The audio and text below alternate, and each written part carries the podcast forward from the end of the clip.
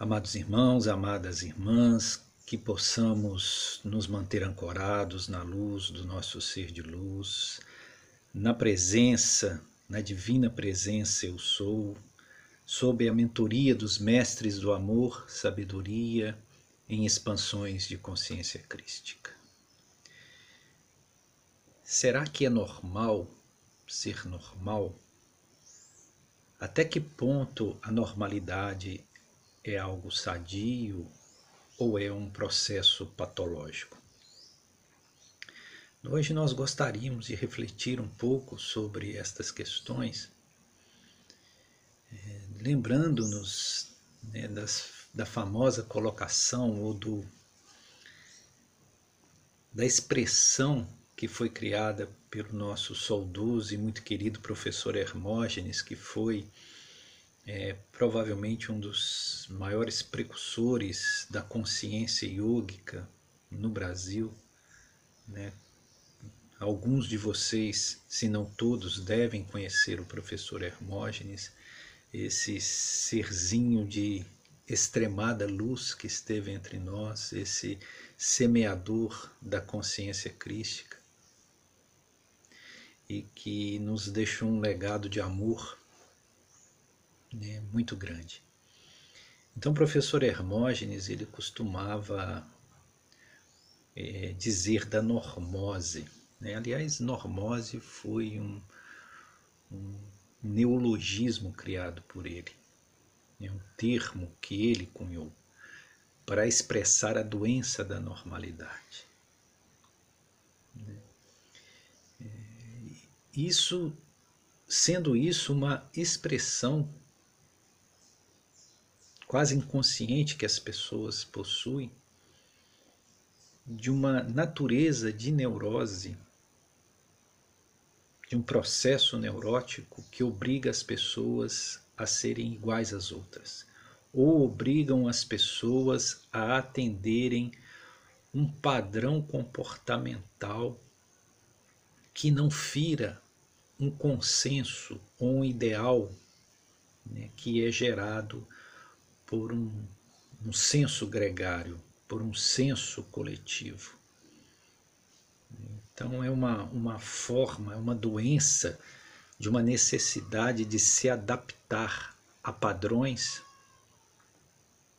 que exige de nós uma formatação que primeiro que nós nunca vamos conseguir ter e se conseguimos minimamente, nós ferimos a nossa autenticidade. Porque nós manifestamos ser, para agradar um consenso, aquilo que de fato não somos. Temos que partir do princípio que nós somos seres únicos. E dentro dessa unicidade, cada um de nós deve manifestar um caminho e uma natureza que são absolutamente individuais. Então, como você congrega, arrebanha né, uma, um conjunto de individualidades e tenta uniformizá-las para que elas sejam iguais umas às outras. Há nisso uma anomalia há nisso um processo patológico. Mas nós não percebemos o quanto nós estamos inseridos nesse contexto da ditadura da normalidade. É como se fosse, como se ser diferente, buscar ser único, original, autêntico, fosse uma doença, fosse uma, uma discrepância. As pessoas têm muito medo né, de não serem aceitas, de não serem amadas. Daí elas buscam se conformar à expectativa dos outros ou do meio social em que está inserida, né, em detrimento da sua própria natureza, em detrimento da sua própria verdade. Isso é a normose. Esse termo que o professor Hermógenes, né, com grande sabedoria, cunhou. E é interessante que até mesmo nos anais evangélicos, né, algumas pessoas buscam em Jesus um sentido de coletividade, como se Jesus é, quisesse dizer a nós que nós temos que buscar ser rebanhos, né? ter uma consciência de rebanho. Enquanto ele mesmo nunca teve uma consciência de rebanho e nunca foi uma ovelhinha dócil. Então nós pegamos algumas passagens quando Jesus fala que ele é o pastor das ovelhas, nem entendemos que Jesus nos quer como ovelhinhas dóceis tendo a ele como pastor. A falta de compreensão profunda do que está manifestado ali, do qual é o símbolo que está oculto ali, é que nos leva a essa confusão, porque Jesus, em seu testemunho de vida, nunca foi uma ovelhinha dócil. Ele nunca se conformou ou se formatou à cultura de seu tempo, particularmente a cultura religiosa. Né? Embora nascido judeus, ele, na, na, nascido judeu, ele nunca foi é, religiosamente um judeu. Né? Ele não viveu pela cartilha da, dos ditames religiosos do seu tempo. Por isso, inclusive, foi perseguido e morto, porque ele incomodava. Incomodava porque era diferente, porque dizia coisas que as pessoas não queriam ouvir porque manifestava uma verdade. Então ele não era uma ovelhinha dócil. Né, se ele fosse uma ovelhinha dócil, ele estava bebendo nas águas né, do sinédrio, né, se conformando à, à cultura, né, às diretrizes do rabinato. Ele não fez isso. Então, quando Jesus fala, por exemplo, é, dele ser o pastor, né? Enquanto ele fala eu sou o pastor das ovelhas, ele está falando do aspecto da consciência crística. É, e se houver uma ovelha perdida no campo, o pastor sai de noite a procurá-la para trazê-la de volta ao aprisco, à segurança do aprisco. Esse aprisco, para Jesus, é o símbolo da consciência da consciência crística. Porque quando nós saímos da consciência crística, que é o aprisco, e nos perdemos nas campinas do mundo durante a noite, a vida na matéria é noite. Né? Nós estamos constantemente é, na iminência de sermos atacados pelos lobos. Os lobos aqui são todas todas as incidências da ignorância, da ilusão que vitimam o nosso eu. Né? Então, a ovelha no campo à noite somos nós fora da consciência elevada, fora da consciência crística. E o bom pastor é aquele que vem buscar né, e trazer de volta para o aprisco, para essa consciência. Né? Então, quando ele diz da, da ovelha, da ovelha perdida, o que ele quer dizer que o fato de ser ovelha né, já é em si condição de se perder. Porque a ovelha, ela vive um pensamento de rebanho, ela não se individualizou, se, é, não desenvolveu a individuação consciencial. Então não significa que Jesus almeje o estado de ovelha, e sim que o estado de ovelha é um estado que nos conduz a uma condição de estar perdido. Por isso que ele fala das ovelhas perdidas. Veja que as coisas mudam um pouco de formatação. Né? E, e onde claramente nós vemos que Jesus não se adequa a essa visão de ser ele uma ovelha, ou de pretender que sejamos ovelhas, ou seja, que tenhamos consciência de rebanho quando ele diz aquela célebre frase: As aves do céu tem seus ninhos, os lobos têm seus covis, mas o filho do homem não tem onde repousar a sua cabeça. Ou seja, o filho do homem não tem onde repousar a sua cabeça, ou seja, ele não tem um lugar onde ele possa procurar um ninho comum. Ele não tem nesse mundo, nas configurações de pensamento coletivo, onde repousar a sua cabeça, ou seja, o seu estado consciencial. Ele está sempre só, ele está sempre sem lar, ele não encontra lar, ele não encontra abrigo no pensamento consensual, no pensamento coletivo e gregário de seu tempo. Né? É isso que ele quer dizer, que ele é um solitário. Né? Aquele que vive uma solidão de consciência, porque é a verdade. Porque manifesta algo que o mundo não está pronto para receber. Então, de forma nenhuma, Jesus quis nos dizer que nós precisamos ter consciência de rebanho. Essa consciência de rebanho que é a normose, a obrigação de ser igual ao outro, ou de atender a um padrão que é exigido pelo meio.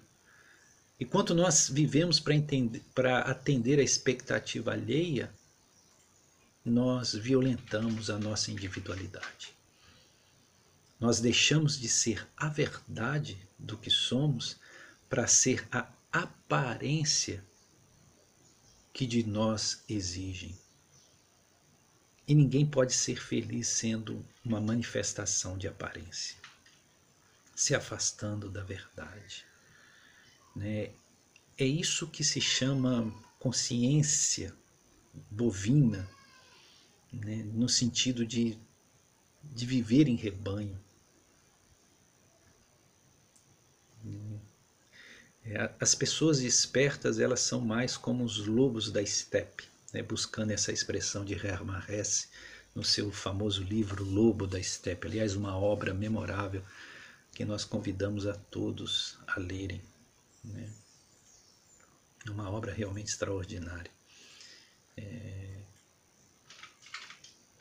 Uma historinha. Um homem estava recolhido em meditação e ele questionava: né, por que há tanta infelicidade entre os homens? Por que há tanta infelicidade no mundo?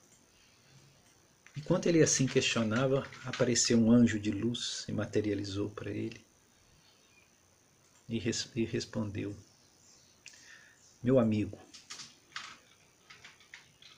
o mal do mundo é por culpa do PCB. Aí ele arregalou os olhos e falou: O Partido Comunista Brasileiro? Não. PCB o padrão comportamental bovino. Né?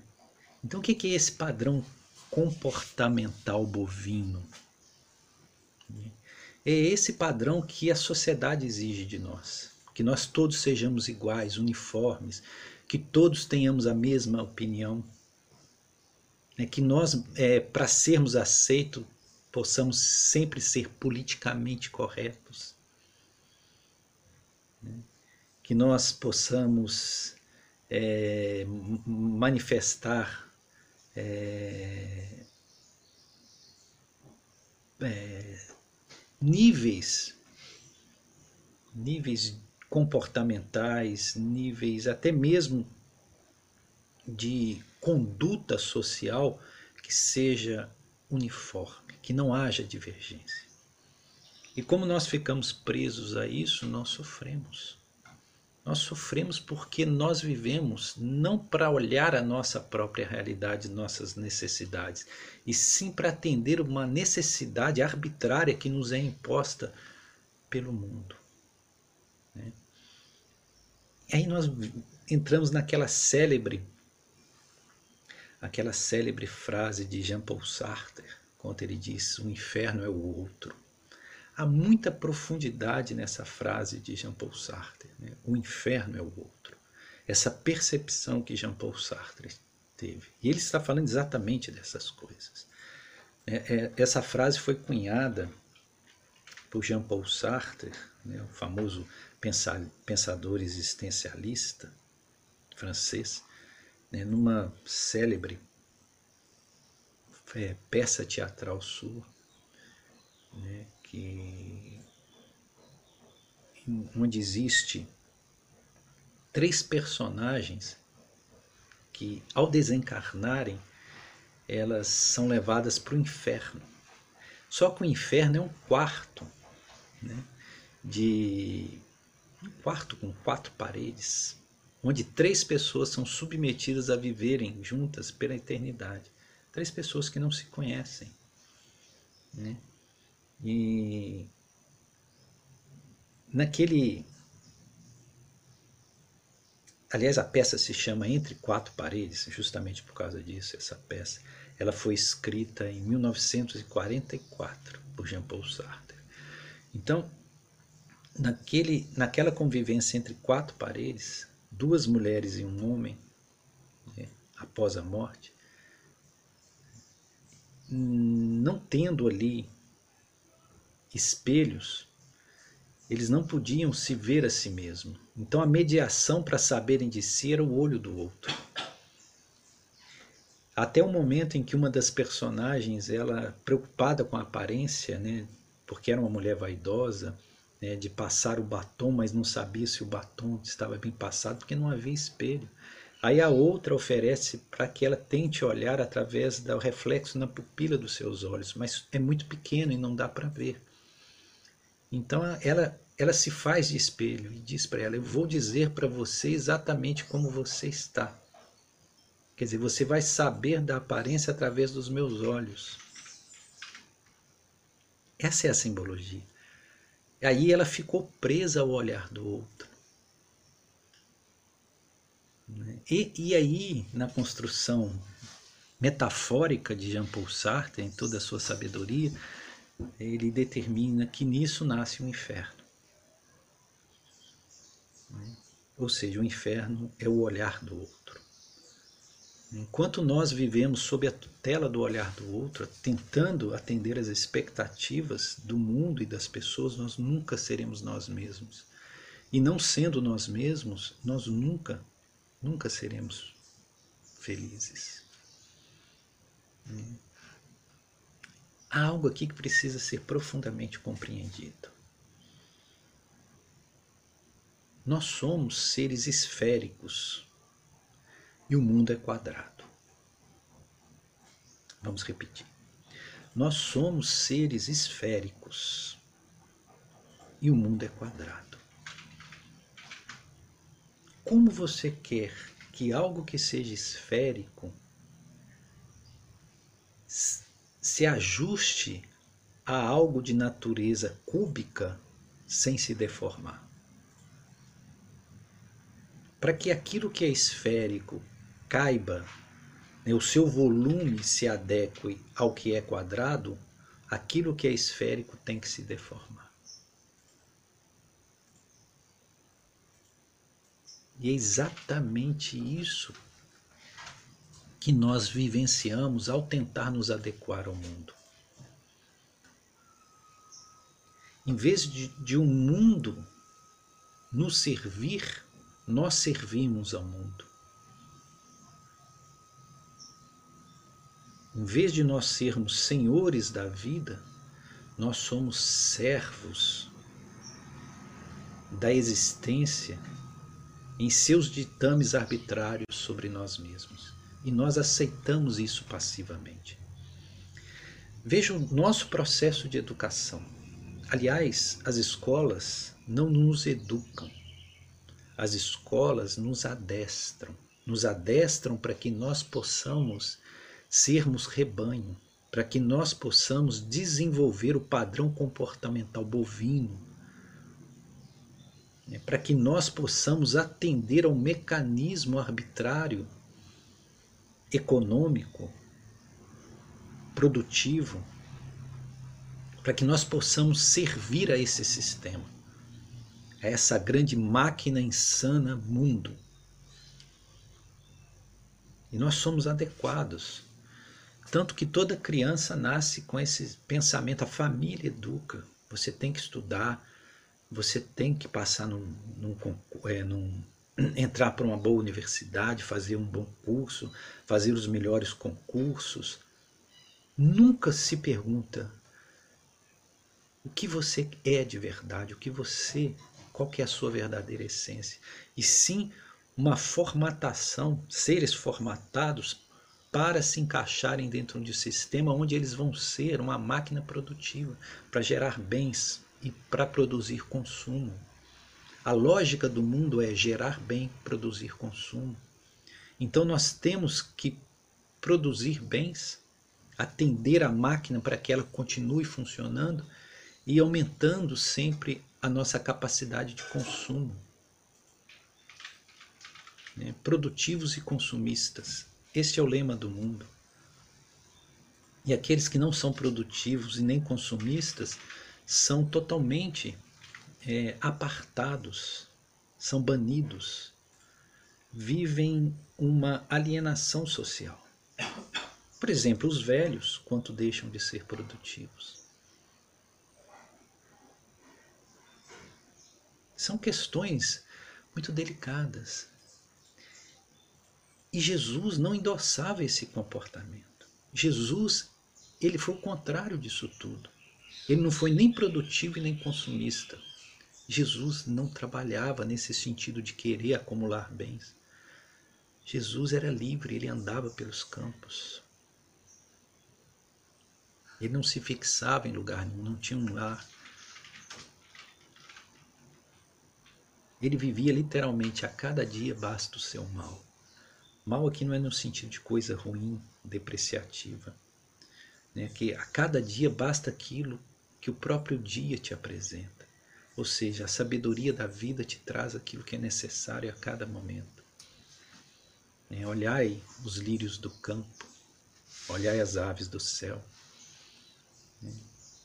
As aves do céu não semeiam, não ceifam, nada reúnem em celeiros, e não obstante os, o nosso Pai do céu as alimenta. Né? Olhai os lírios do campo, não tecem, não fiam, e eu vos asseguro que nem mesmo Salomão, em toda a sua sabedoria, jamais se vestiu como uma delas. As palavras de Jesus contradizem o sistema como nós vivemos.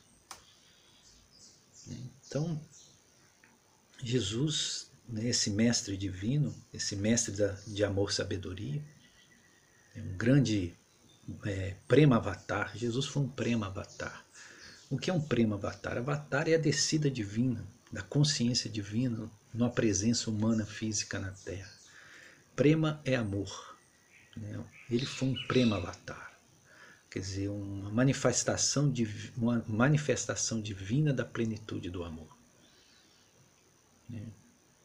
Então, esse mestre, esse Prema Avatara, que foi Jesus, ele queria nos trazer para a consciência crística. E a consciência crística é libertária. A consciência crística nos pede para nós sermos autenticamente aquilo que somos. Não viver formatados. Né? E o que nós temos visto, infelizmente, é que todas as religiões têm se tornado processos de formatação que querem trazer um número grande de pessoas e obrigá-las a pensar igual, a ter os mesmos conceitos, né, os, os mesmos padrões de comportamento, a mesma conduta, né, é, criando dogmas né, que são verdades que são implantadas a nível inconsciente que uma vez introjetada você não consegue sair da rigidez daquela visão. Por exemplo, a própria visão de céu e inferno, como no Ocidente é vista, isso é uma. Isso já virou um, um elemento arraigado ao inconsciente coletivo. Né? Sem que as pessoas parem para poder realmente se libertar disso ou conseguir ter uma visão lógica, um raciocínio libertário sobre estas questões. Obviamente que lá no século, meados do século XIX, veio uma alma muito evoluída, muito um ser muito especial, que foi o professor Hippolyte Leon Denis Arrivaio, que foi conhecido como Allan Kardec, que ele tentou quebrar essas cristalizações. Mas infelizmente aqueles que seguiram a partir de um processo libertário também criaram novos processos de formatação.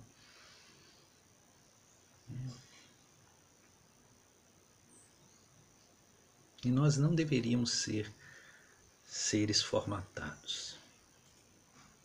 Porque aquele que já tem todos os, os saberes implantados, ele não tem espaço nele para conhecer. O conhecimento verdadeiro só vem para aqueles que estão com espaço interior, que não estão formatados que são capazes de olhar para cada coisa não pelos conceitos acumulados, e sim pela própria coisa. Que são livres e abertos para aceitar até mesmo o divergente, para aceitar até mesmo a contradição. É como dizia Heráclito de Éfeso, né? é, o contrário consigo mesmo concorda. Né? A suprema harmonia é a harmonia oculta.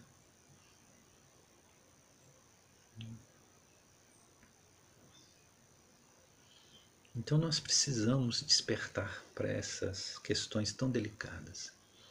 Enquanto o professor Hermógenes nos fala da normose,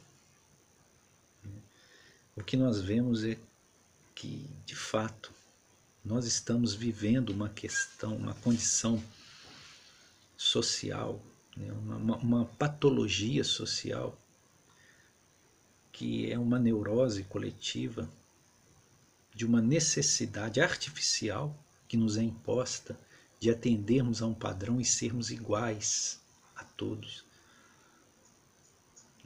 E assim nós somos tolhidos de manifestar a nossa individualidade única, porque somos seres únicos em nossa condição divina.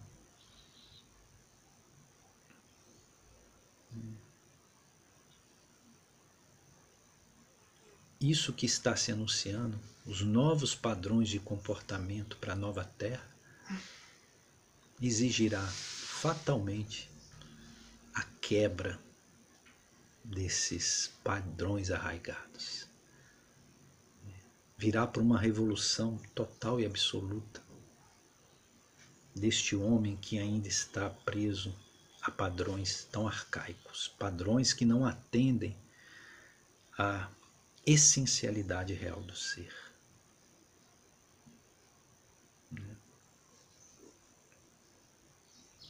Então, pela lucidez, fujamos da normose e que todos os mestres do amor-sabedoria nos envolvam e nos ajudem né, toda a mentoria espiritual possa estar conosco né, nessas jornadas libertárias de luz e paz.